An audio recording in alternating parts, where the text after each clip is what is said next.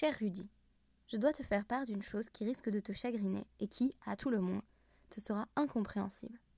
Au terme d'une réflexion longue, et, comme je le crois, approfondie, je suis arrivée à la conclusion de devoir revenir sur ma décision. Elle ne me semble plus nécessaire, et pour cette raison, elle devient dans mon cas impossible. Je reste donc juif. C'est ce qu'écrit Franz Rosenzweig dans une lettre adressée à son ami Rudolf Ehrenberg, datée du 10 octobre 1913. Cette lettre a été publiée dans l'ouvrage Foi et savoir autour de l'étoile de la rédemption, introduit, traduit et annoté par Gérard Bensoussan, Marc Crépon et Marc Delaunay. C'est sans doute l'anecdote la plus connue sur Franz. Celui-ci, plutôt assimilé à l'univers du christianisme, avait décidé de s'y convertir, comme Rudolf Ehrenberg lui-même. Mais il ressentit le besoin d'éprouver une dernière fois sa judéité, et c'est ainsi qu'il se rend à Berlin pour assister à l'office de Kippour. On sait qu'il y vivra alors une épiphanie qui le conduit à rester au sein du peuple juif. Ce retour au judaïsme pourrait être décrit comme une forme de reconversion à ce que Rosenzweig avait finalement toujours été. Ce que j'ai choisi d'aborder aujourd'hui à travers mon étude de la page 22 du traité Yevamot, c'est la question du statut des convertis. Les convertis sont-ils encore rattachés à leur famille d'origine?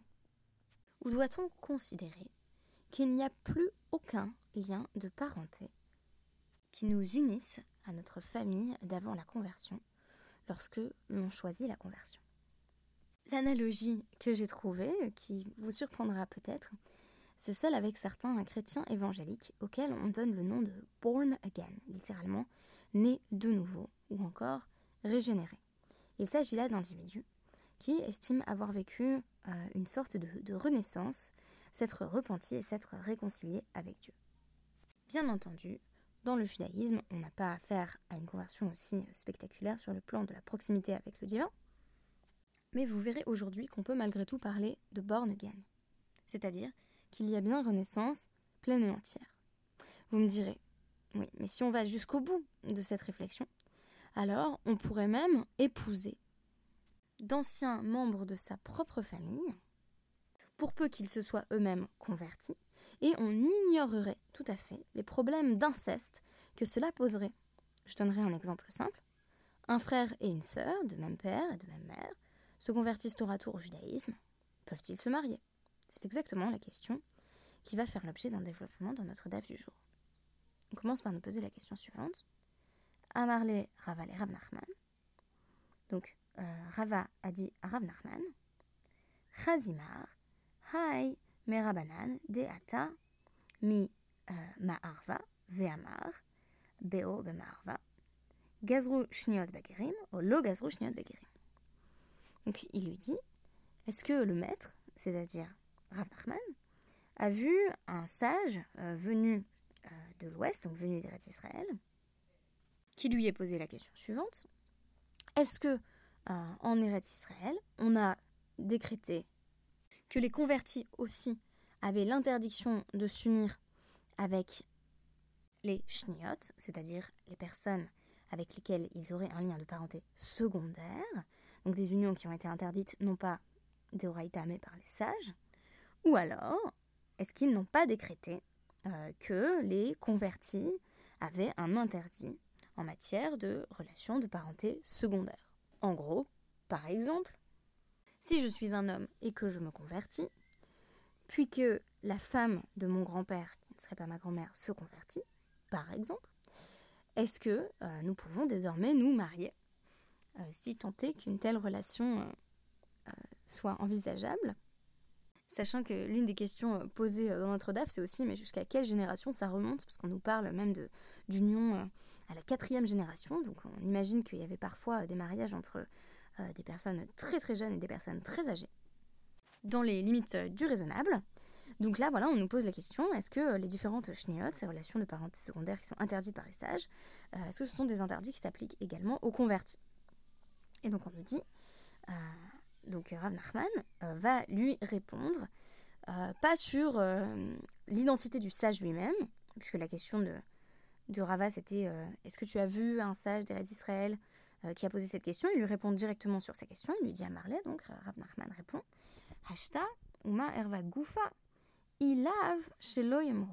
ba'in. Il lui répond Eh bien, en réalité, même pour une erva gufa, c'est-à-dire pour la, relation interdite elle-même, il a fallu qu'on interdise spécifiquement aux convertis euh, d'épouser des personnes avec lesquelles ils avaient auparavant une relation de parenté.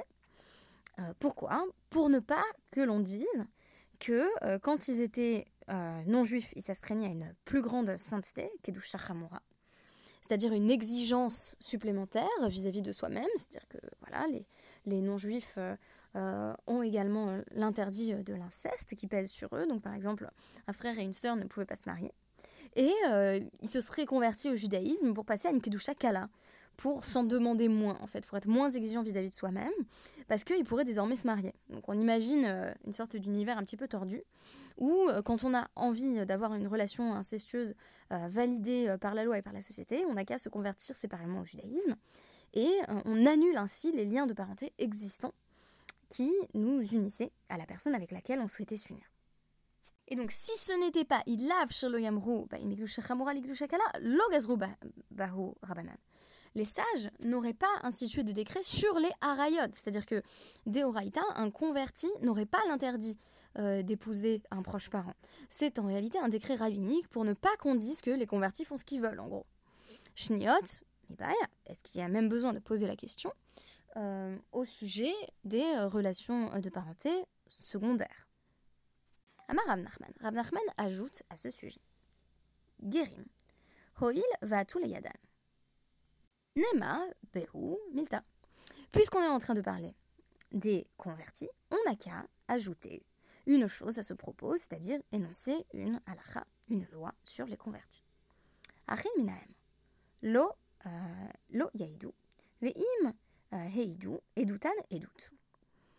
Des frères de la même mère qui se sont convertis ne peuvent pas euh, témoigner ensemble en tant que père de témoins, parce que les Edim ne peuvent pas être des Crovines, ne peuvent pas être de la même famille, mais s'ils ont témoigné, leur témoignage est valide.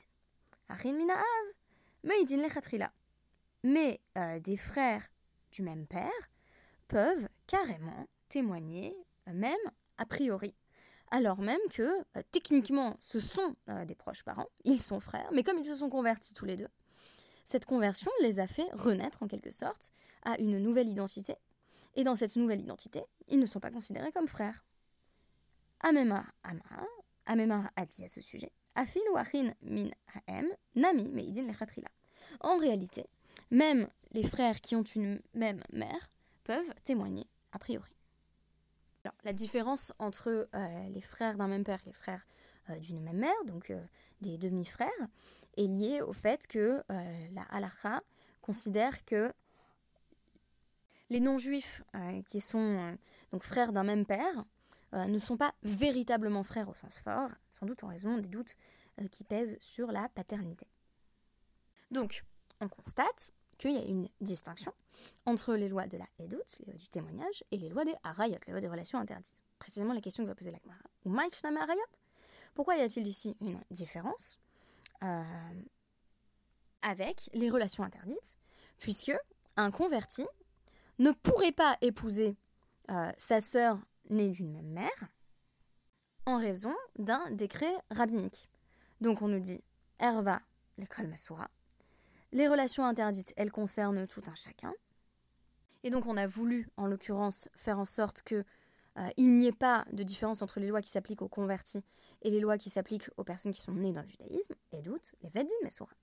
Mais l'évaluation des témoins, elle est laissée au euh, tribunal, au Bezdin, à la, cour, euh, qui va pouvoir distinguer ici entre le statut d'une personne qui est née juive et le statut d'une personne qui n'est pas née juive, et qui donc va bien comprendre que c'est de frères ne sont en réalité pas frères du point de vue de la halakha. Donc la situation par défaut, c'est de dire que le converti change bel et bien totalement d'identité, mais on lui a rajouté une forme de, de on est, allé être plus strict dans le domaine des relations interdites, pas tant parce qu'on reste vraiment lié quand on est converti à sa famille d'origine, mais plutôt parce que ça donnait une mauvaise image euh, des convertis et on avait l'impression qu'ils se permettaient euh, des choses que euh, ni les juifs ni les non-juifs ne pouvaient se permettre en matière de relations incestueuses et de relations interdites. Et donc on nous dit chez chez. Et ainsi, ça c'est une formule très connue dans la Gemara, un converti qui s'est converti est considéré comme un enfant qui vient de naître. On apprend de là qu'un converti est véritablement, au sens étymologique, born again qu'il naît tout à fait à son identité en tant que juif. On dit souvent dans la communauté juive qu'il est bon de ne pas rappeler à un converti ou à une convertie ses origines. Est-ce parce que euh, on craint de lui faire honte? Peut-être. Mais c'est aussi et sans doute parce qu'on fait appel à une partie euh, de son identité qui n'est plus pertinente dans son quotidien. En même temps, tout cela peut paraître un petit peu euh, violent ou en décalage avec des convertis qui resteraient en très bons, termes avec leur famille d'origine, qui seraient donc toujours très proches de leurs parents non juifs. Voilà, il peut, y avoir une forme de, violence euh, dans cette description d'une renaissance totale du point de vue de l'identité. Mais ce qui est intéressant, c'est qu'on vient nous ramener les relations familiales comme exception, comme euh, la règle à ne pas enfreindre, comme si on reconnaissait qu'il continuait à se jouer quelque chose au niveau familial. Alors ça peut être du point de vue biologique dans la question de l'inceste, ça peut être du point de vue du regard social, puisqu'on avait dit les gens vont dire comment ça se fait que les convertis puissent faire ça, euh, alors que quand ils étaient non-juifs, euh, ils, ne commettaient pas d'inceste de la sorte. Mais pour moi, il y a aussi une dimension personnelle forte, qui est le fait que même quand on se convertit, on reste psychologiquement lié à sa famille de départ, on n'est pas euh, tout à fait exempté de ces liens de parenté. Et donc, on ne s'en affranchit pas tout à fait. Mais par tous les autres aspects de l'identité, on est véritablement face à une forme de renaissance et de réinvention de soi. Et rappeler un converti à ses origines, ou lui dire est-ce que tu es converti, toi, est-ce que tu es né juif, euh, ou opérer une forme de discrimination sur la base de la conversion, euh, ce serait nier le principe de l'agmara, en vertu duquel le converti est comme un enfant qui vient de naître de naître, bien entendu, dans le judaïsme. Merci beaucoup et à demain.